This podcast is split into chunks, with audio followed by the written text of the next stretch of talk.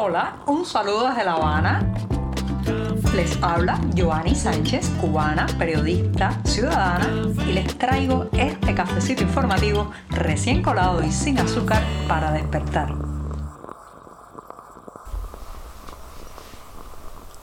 Jueves soleado, pero algo fresco aquí en la capital cubana. La semana informativa se nos está terminando en este podcast y aquí estoy con una taza de café amargo en las manos para darme el primer sorbito antes de comentarles los temas principales de este 26 de enero de 2023. Así que voy con este buchito el primero del día.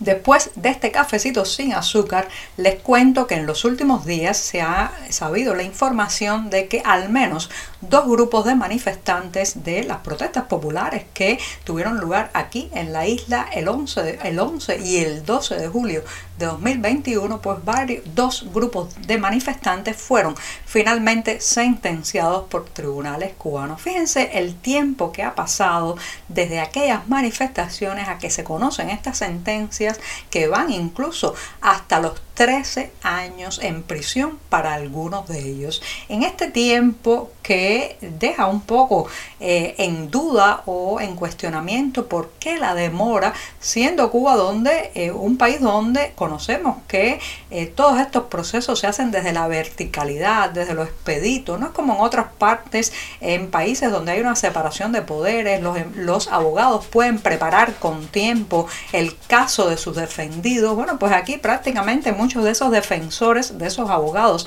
defensores se enteran del dossier o expediente del eh, acusado el mismo día de la vista oral. Bueno, ¿por qué esta demora?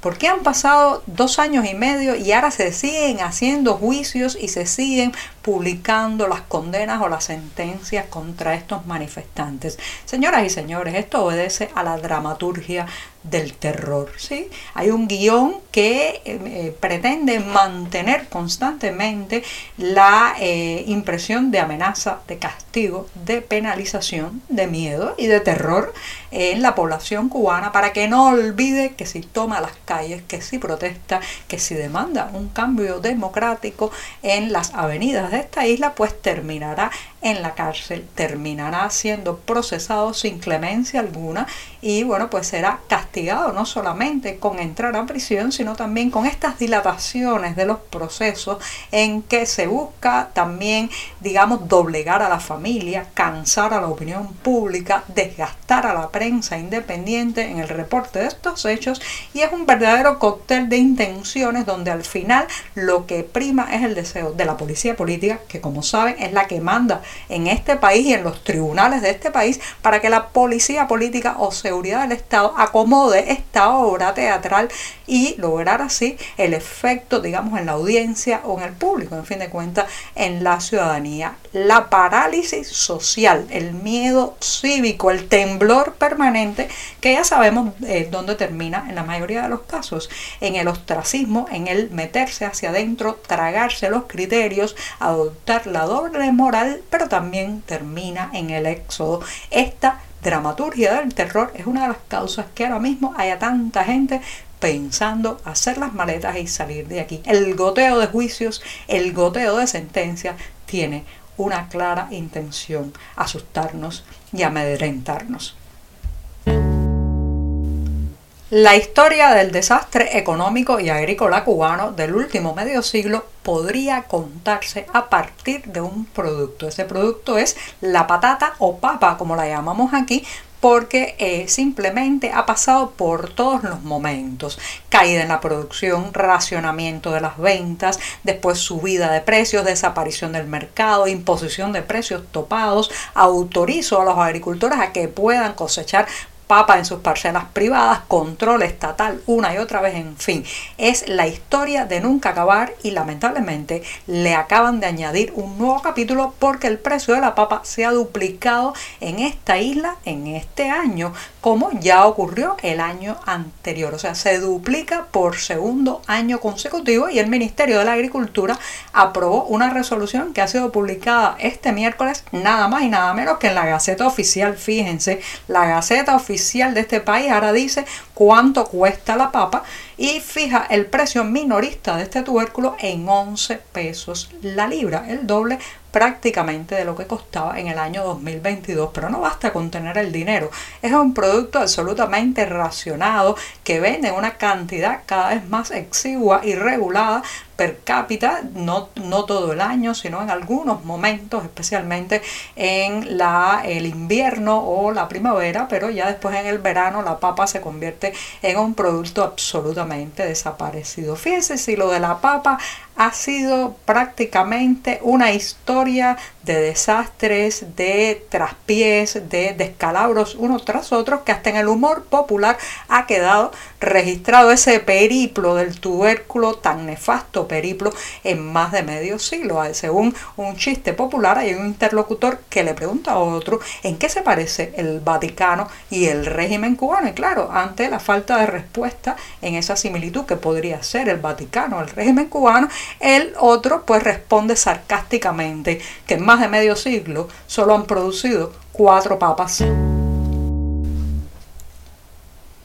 En este tercer tema del día me voy a dedicar a una comunidad que quiero y aprecio mucho y donde también tengo muchos oyentes de este cafecito, San Antonio de los Baños, que durante mucho tiempo fue considerada la villa del humor, pero que ese 11 de julio de 2021 se ganó el epíteto de la villa del honor porque allí comenzaron las protestas populares que después sacudieron toda la isla. Bueno, dos años y medio después, ¿qué queda de San Antonio? ¿En qué situación están? Eh, ¿Se habrán implementado medidas para mejorar la vida allí en la ribera del río Ariguanabo o seguirán en la pobreza, en la miseria, en los cortes eléctricos, en la falta de suministro de agua? lamentablemente no tengo buenas noticias. Ayer justamente contactaba con unos amigos que viven allí en San Antonio de los Baños y me enviaban varias fotos que, y también reportes de la situación que se está viviendo en la Villa del Honor. La suciedad, la basura que no se recoge en las calles, los parques infantiles convertidos en vertedero de chatarra oxidada, la falta de suministro de agua que oscila y también los cortes eléctricos, ¿sí? aquellos mismos cortes eléctricos que constituyeron uno de los elementos que lanzó a las calles a decenas de personas inicialmente, después cientos en San Antonio de los Baños. O sea, el lugar del estallido, el lugar de la chispa inicial, sigue teniendo absolutos motivos para lanzarse una y otra vez a la, a la calle. Solo los mantienen dentro de sus casas por el momento. El terror es ese mismo terror del que hablaba al inicio de este programa. Así que un saludo triste o agridulce para los que me escuchan en San Antonio porque sé, sé que la están pasando mal. Hay voces que después que uno las oye, nunca, nunca podrá olvidarlas. Ese es el caso de la intérprete cubana Xiomara Laugar y voy a terminar este programa de jueves justamente recomendando que se acerquen mañana los que están en Nueva York, se acerquen al restaurante Mi Salsa Kitchen porque allí en la Gran Manzana se estará presentando Xiomara Laugar que como saben tiene un vastísimo eh, repertorio que va desde la nueva trova, el bolero, el jazz hasta otros géneros musicales. Pero lo más importante es su voz, esa voz inolvidable que les convido a escuchar los detalles como siempre en la cartelera del diario digital 14 y medio. Con esto me despido hasta mañana viernes, el último cafecito informativo de esta semana. Muchas gracias. Por hoy es todo. Te espero mañana a la misma hora. Síguenos en 14medio.com. También estamos en Facebook, Twitter, Instagram y en tu WhatsApp.